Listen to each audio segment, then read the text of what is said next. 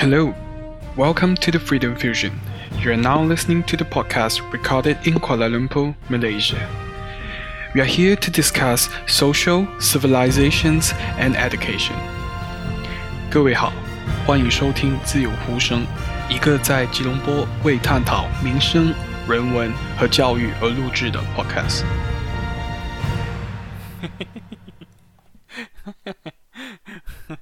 我笑死了。 Hello，大家好，欢迎回到自由呼声。距离上次录音又再过了两个月，啊、呃，这我也是没有办法，对不起大家，我只是一个超速啦。为了几千块去供我的车期，还有为了好好的花钱，没有办法，只好开始做工，放弃梦想，结果搞到现在这样子，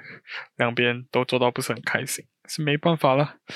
这样只好继续这样子下去了。今天为什么会又突然录音呢？因为昨天呢、我就在看这个滑手机的时候啊，就看到了，呃，首相署就宣布了，从六月一号六月一号开始呢，到六月十四号就会进行重新开始的两个星期全面封锁，所以呃，所有的这个呃 MCO 呢，又回到了十五个月前一样，我们就仿佛回到了二零二零年的三月十八号。唉，听到这个消息呢。其实我，其实我觉得给我一种感觉是，这个东西不应该是现在实行，而是应该在很早以前就应该要实行的。可是政府在在在这样子做这个，现在来做这个事情呢，就感觉比较像是啊、一个很长很长的痛了之后，你都已经。商家已经痛到不能再啊、不能再持续下去啊！然后你在这个时候，因为这个疫情的这个突然升高，就刚好顺水推舟，让政府可以去啊、呃、执行这个命令。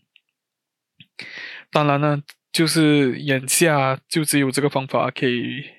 可以阻断所有的这个感染区隔。可是我们又要想回去到啊。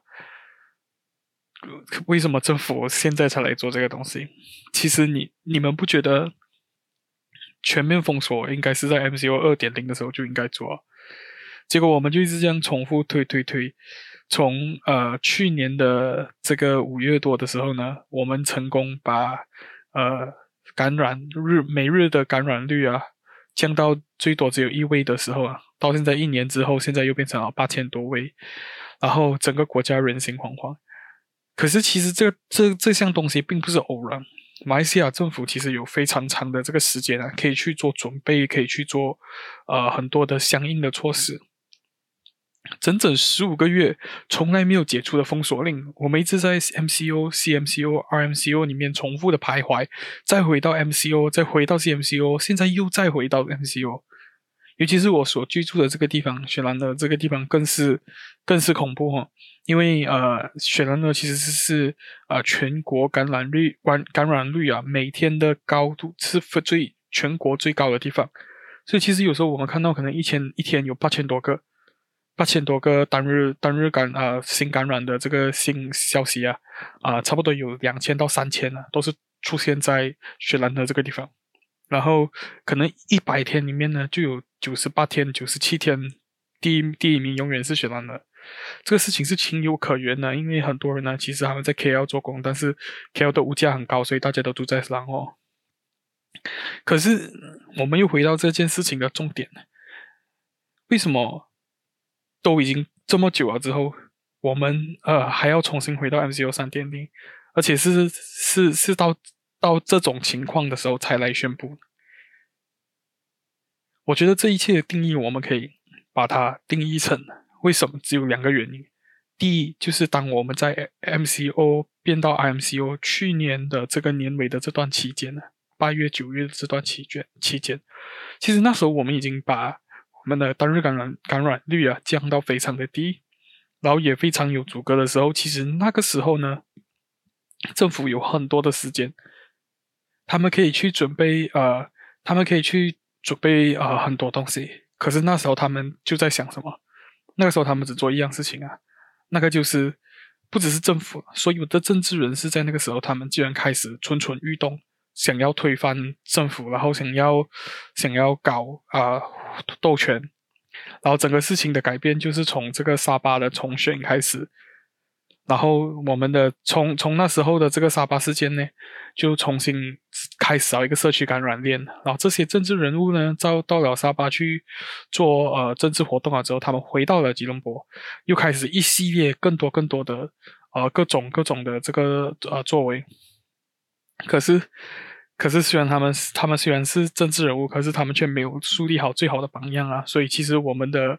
呃，本来我们的本土就是大马内陆，我们这些这边呃西马的感染率感染呢，感染链就是从这里开始出现了第一个破口。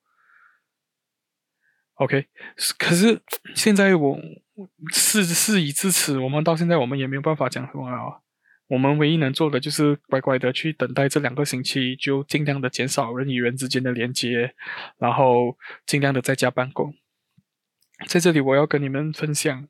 一个故事，sorry，不是一个故事，就比较像是亲身经历的事情啊。其实去年在 MCO 一点零的时候，三月十多号的时候啊，那时候其实我是在我的大学的最后一个学期。在那个时候呢，我我我还没有开始做工，我的妹妹也还没有开始做工，然后我的妈妈其实已经五六年没有做工了，所以我们全家的重担呢，就是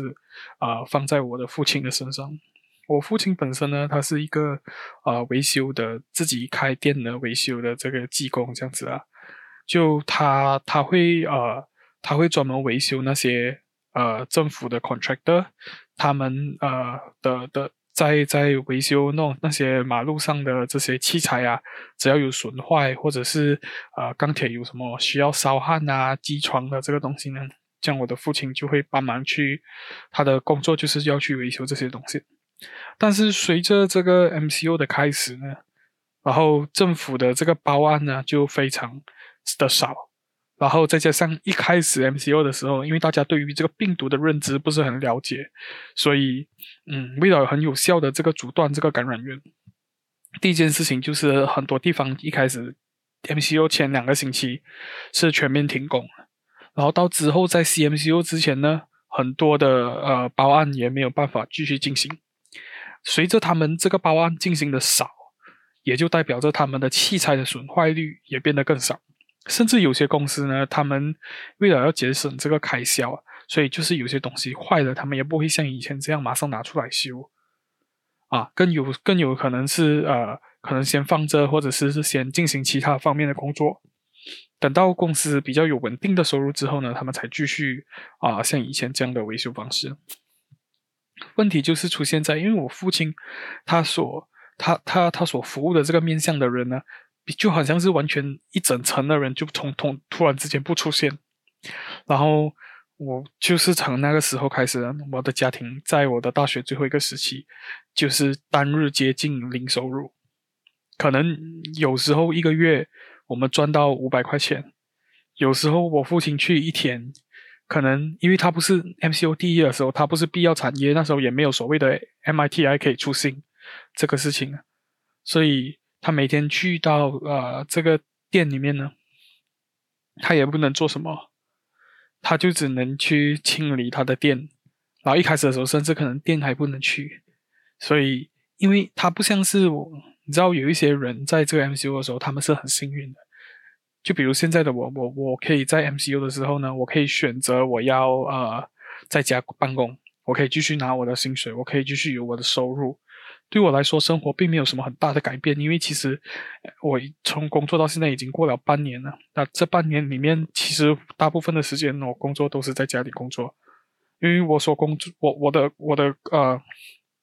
工作的这个呃性质是不需要我到现场的，所以呃这对我来说是相对幸运的。可是对我父亲来说却不是这么的幸运，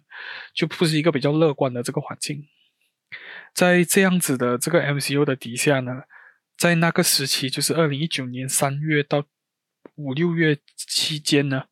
其实这是一种煎熬啊。因为一方面我们家庭的开销啊、那个时期呢，我跟我妹妹又刚好要还最后一笔学费，然后可能我最后一期学费可能将近十三十三千，就是一万三千块马币，然后我的妹妹我我忘记要多少钱，但是同时之间呢，我们两兄妹就要开始还啊。学费，然后又又大家又重新一起住在呃新山的这个小家里面了啊、每天大家要吃喝啊，就是伙食的费用就上来了。然后当然大家一起住在一起的时候，水电费也变到更到更增加。然后我我们每一天呢，就四五个啊四个人一起聚集聚在这个小屋子里面呢，大家的这个相处变多了之后呢，啊、就很容易吵架。再加上这个 MCO，大家就心烦意乱嘛，因为没有了收入，自然你的心里就没有的这么没有没有这么好像，就是你一定会有一定程度的 mental stress 心理压力了。我非常要怎么说呢？好。我知我知道我这样讲一定会有人讲哦，这样第一线人员就是那些医生护士，他们比你们承受的更多。对呀、啊，我理解啊，在那个时期，可能很多医生护士他们是二十四个小时，可能两三天没有睡觉，每三四天才可以回到去换班一次，要穿着非常着啊、呃、让啊密不透风的这个 PPE 的这个服装，这些我也理解，但是我相信有很多的人。他们其实也是很惨，因为医生、护士他们这些做这些东西，至少他们是有工作的。我知道他们很累，可是至少到月尾的时候，他们是有发薪水的。可是你们知道，有非常多的人，他们就是这样在家里面，也没有办法有收入，工作也不能就这样放。好像我父亲，你不能再叫他在这个年纪再出去找工作吧？可是他已经有自己的店了，你也不能让他在就是这样店店里这样放住，工也没有了，年纪又一大把。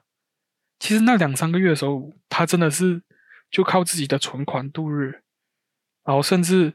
一开始我们还学费的时候，也要拿到他的公积金去还。所以我其实我，所以我一开始的时候，我我就觉得全面封锁其实并不是一个非常有。有力度的，呃，非常有效的这个呃处理方法。当然，现在已经决定了，政府决定了，但是就我们作为人民就是遵守。但是我希望大家有更多的同情心去看待这个事情。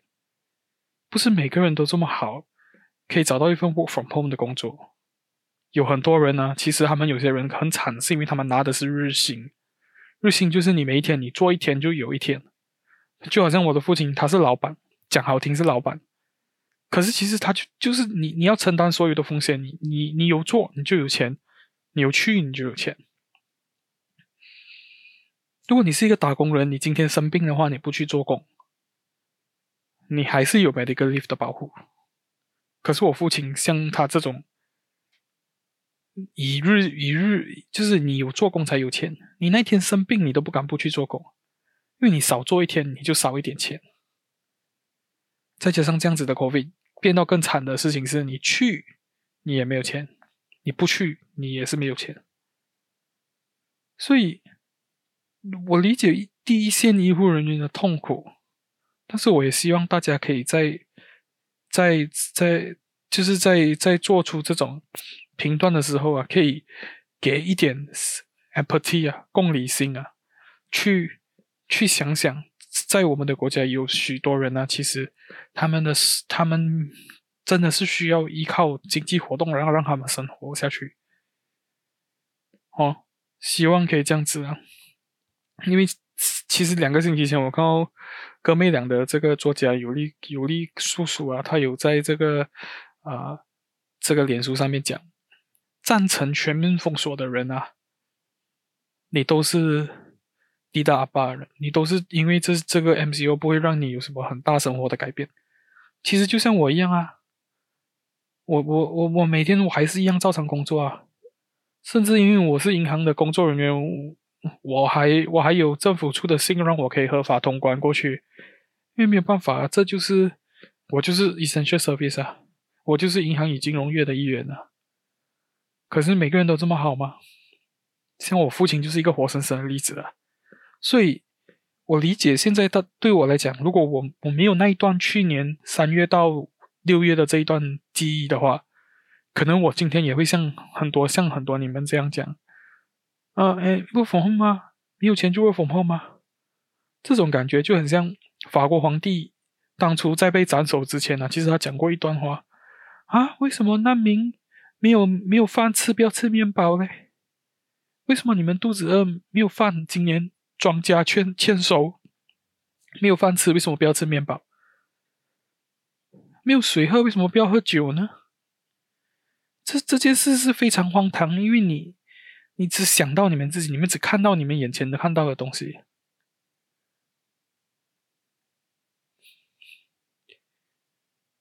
我们，我我我们其实，在这一段 MCU 的这个期间，已经够久够久。我觉得这，当然每个国家都有相对的煎熬性啊，但是我觉得很像，就算是中国也没有封锁这么的久，美国也没有封锁那么久。现在英国以之前非常呃，可能。去年中年尾吧，是他们最高的感染率的时候啊。可是他们差不多在半年或者是一年里面呢、啊，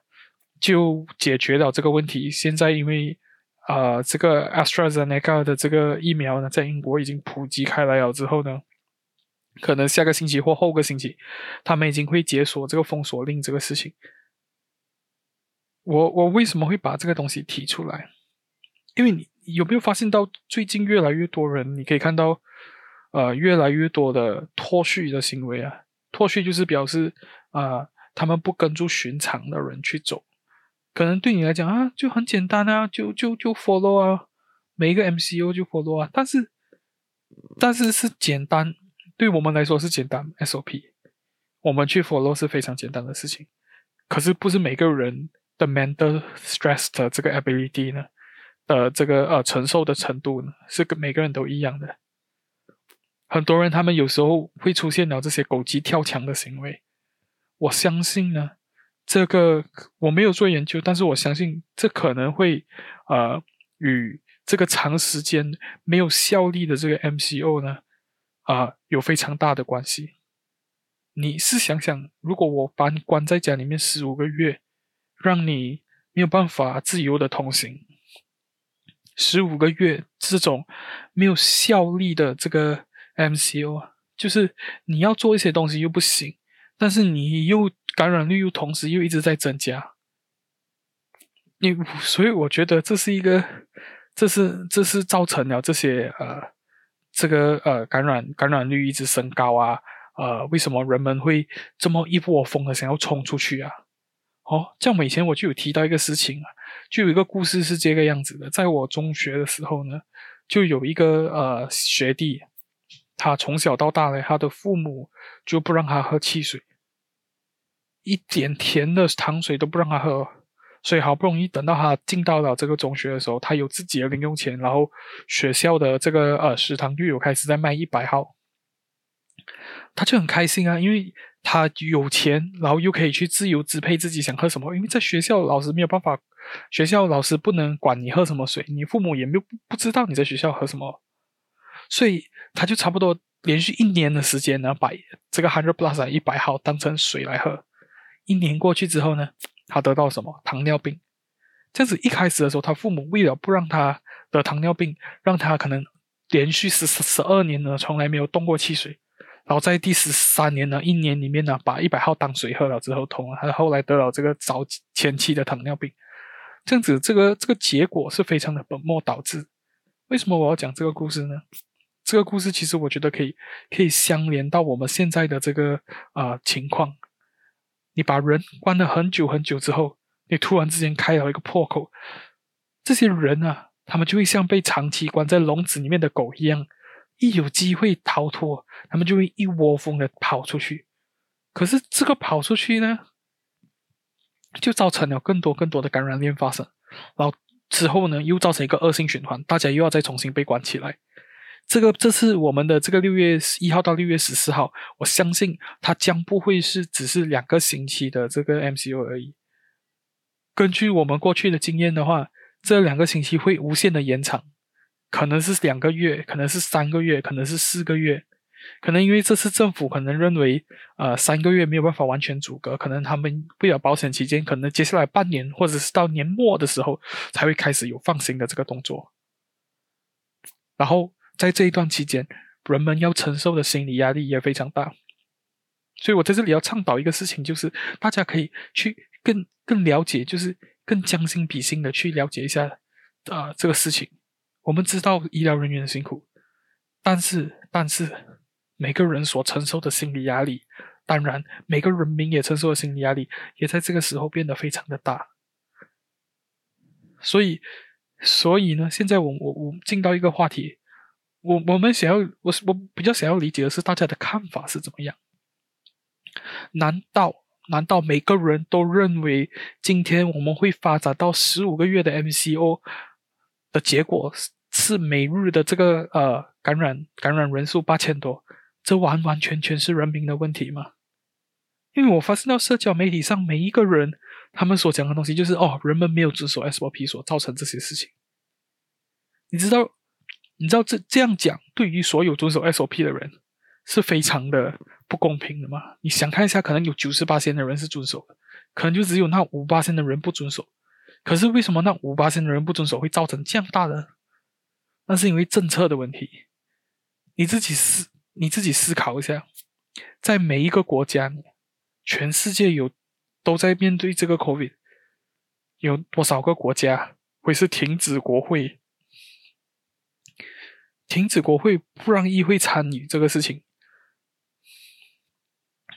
整个下议院停止摆动，完完全全所有政策都由这个疫情指挥中心，就是国安理事会啊，Nohisham、Mohidim，啊啊 Kairu，还有呃教育部长那几个高级高级的高级的这个经济部长，完完全全由这几个人来倡导整个国家的动作，为什么？他们给大家给的理由只有只只是很简单，因为之前，呃，这个反对党的这个总裁呀，啊，安华先生呢，他就啊，有想要在这个呃这个这个这个期间呢，发动这个反反啊，推翻政府的活动，所以这个国家元首呢，就为了要防止我们已经这么疫疫情已经这么乱了，还要重新大选，然后我们就发布了紧急紧急状态，然后在紧急状态的时候，国会不转动。啊，完完全全就是由呃首相与他的内阁去执行这个所现有的任务。乍听一下，那个时候我们是觉得有 WRA 是好的，因为这些呃反动派没有办法在这个时候去锦上添花，没有办法再去添乱。可是时间越来越长，你会发现到这个好像变成是首相一个人的保护伞，因为。只要国会不去转动，他就有一个非常宽大的舞台去表演他要做的事情。可是你们没有发现那个事情吗？十五个月已经是很长啊，他任相到现在为止已经超过一年的时间了。然后在这一年里面呢，我们看到了非常多的政策，非常多的优转，非常多的不严执法，然后非常长久的 MCO。其实我觉得现在。人民的心已经累了，可是有少部分的人还是一直很像死挺首相。可是你你不觉得这个问题应该要被检讨吗？为什么已经一年多了，我们没有办法看到改善？然后所有的问题永永远远都指向一个地方 Rakyat，D D W E SOP，人民不遵守啊、这个 SOP，所以导致了这个事情的发生。为什么人民会不遵守？所有的事情我们都只怪人民就好了嘛？这样这样，所有的东西我们都只怪人民，这样我们为什么我们为什么要政府？我们为什么要首相？我们为什么要有议会？是吗？这样这样子，我们不就是共产党吗？这样子就大家都一个集权领袖就好了吗？这样就你你这个人就自己一直做这个。啊，国家领袖一直做到你老啊，像毛泽东这样死后还还有放在标本棺材里面水晶棺，然后你去选你的下一任皇上，对皇上没有人偏，我们就一直听你做的就好了。之所以我们是民主自由的国家，那个是因为我们需要有不同的声音去看不同的事情。如果说你觉得我们现在只要一开放国会的话，反对党就会推呃发动啊、不信任首相的这个动议，那你为什么你有办法让国家元首推行紧急状态，可是你没有办法让国家元首。可能我们开国会，我们就不讨论关于政治的东西，我们大家一起听各个政党、各个州属不同的声音，想要理解到每个地方每一个人的看法，而不是单单只是国安会的那几个人，大家开会从早上七点我开到晚上七点，历经十五个月，一直重复又重复的这个行为，永远不会完的。PKP 永远不会完的 MCO 是要到哪一个时候才会解释？我们的国家好像所有的发展都永远停在了二零一九年，我们已经废了整个二零二零年了。星期二开始就象征我们二零二一年的前半年过去了。现在二零下个星期二之后呢，就是我们要开始我们的后半年了。但是没有发现到二零二零年跟二零二一年，很像是我们很像是复仇者联盟里面的 Endgame 的那个呃那个灭霸打打了响指之后啊，呃，我们好像废了几年呢、就大家在做自己的事情，可是其实又很像没有在做自己的事情，因为可能有一半的人已经消失掉了，感觉这这个国家没有在前进。然后一年到一年，我们还是在重处理同样的东西，一年之后我们还是重新开启了 MCO。那我我我们前面前前前半年前到底在干什么？疫苗的准备的工作也非常的糟糕。其实眼下的最大的问题是什么？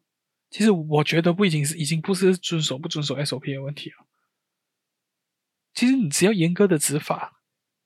就好了。可是疫苗的短缺是问题。凯朵没有办法透明的告诉我们。我买疫苗花了多少钱？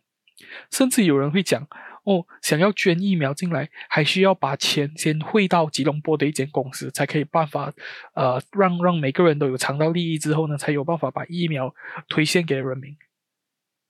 我们的疫苗施打率非常非常的低。第一点是因为疫苗不足够，第二点是因为假新闻太多，很多人放假消息。前几天我看到一个新闻是讲，呃，在 Klang 巴生这个地方，就差不多有三十八线的人啊，是因为听到了，呃，要打这个 AZ 这个疫苗啊，或是打 Pfizer 之后啊，老人家不舒服，然后就过世了之后，就就有高达三十八线的人预约的人到现场没有出现。你知道疫苗这种东西不是讲你不去，我放回我的冰箱，隔天我就继续用，我只要一解冻过后，我稀释出来哦，我就没有办法再放回去了。这些拿出来的疫苗是钱呢，是挽救一些人想要打疫苗没有的打的这个人的机会。唉，我我觉得疫苗疫苗这个东西真的是，可能可能我们国家的政府就是必须要大家一起拍拍作风果果，大家都得到好处了之后，人民才能享受到啊、才能才能可以有更好的改善。这说到尾来说，就是一个非常非常无奈的结局啊！我也只能讲什么，其实现在我比较认同的是，这个政府可能真的有一点没有用。我我我现在的时候，我觉得我们已经不能再像以前这样一直瞎挺政府，什么政府叫我们做这个，我们就做这个。可是你不觉得我们给的机会已经很多了？十五个月，然后所有的错误永远推给就是人。人民，所有的错误都永远推给人民。政府没有责任吗？政府花了十五个月在治理这个东西，有效益吗？没有效益啊！最主要的是，为什么国会国会议员是一开始施打疫苗的时候的第一阶段，差不多每一位国会议员都已经打了疫苗，可是不要开国会。首相到底在想什么？紧急法令到底是不是他的保护伞？这是不是一场保护自己的？到最后其实是保护自己的一个阴谋。我们不知道，我们只是人民，只是老百姓。最后呢，就顺便来呃讨论一下啊、呃，最近我我我听到越来越多人就有去反思这个问题。其实你们有没有想过，之前我们有在呃很多地方，比如说台湾、日本。啊、韩国、泰国都会常常看到呃很大型的这个啊、消毒水车在喷消毒水在这个呃街上的这个行为。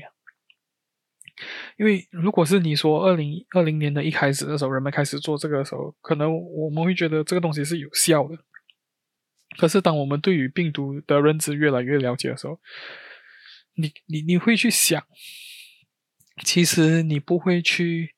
接触到马路，然后病毒在马来西亚这么热的天气下，动到马路的当下，可能就已经死掉了。所以。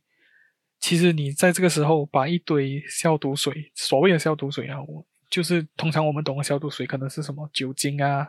啊 Dettol 啊。但是如果你要呃买很多 Dettol 放在一个很大桶的这个消毒水车里面去喷在街道上，这这是比较不可能的行为啊。所以我合理的怀疑，当很多这些呃消毒水车，他们可能里面放的是漂白水，然后在喷喷这个街道的时候。你通常常你会看到他们直接在他们的这个 lorry 上面呢，可能有时候印上马华的标志，可能有时候他们印上的是火箭党的标志，就是行动党的标志，一个火箭头。久而久之，你会发现到其实这并不算是一个可以解决问题的方法，但是更像是一种为了要让人民看到他们的政治啊、政治利益啊这个政治功课啊所所所做的一场政治演出，所以就比较像是演戏的感觉。所以有时候你会看到什么？昨天我才看到一个比较搞笑的是，很像麻花这个呃政党，他们在呃最后加要这个地方呢，呃就就公告了，明天晚上我们会在某某街到某某街开始喷这个消毒液，哦这消毒水车上面写哦什么我们是什么麻花自工团，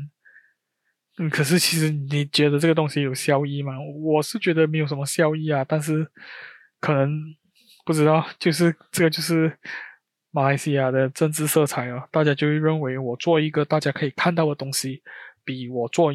有用，但是人们看不到的东西来来来的更有益处。因为政治最后还只是一场戏，真正关心的人们呢，真正关心人们的人呢，可能永远也上不了台面。好了，今天就差不多到这样子啊，只是把自己这几个月比较啊。给大家一个新的 update，然后还有呃最新的这个呃想法讲出来给大家。当然，防疫期间呢，还是希望大家可以待在家里。虽然我觉得没有什么用，但是至少我们阻断这个区隔，不要去做犯法的事情。就这样子，谢谢大家。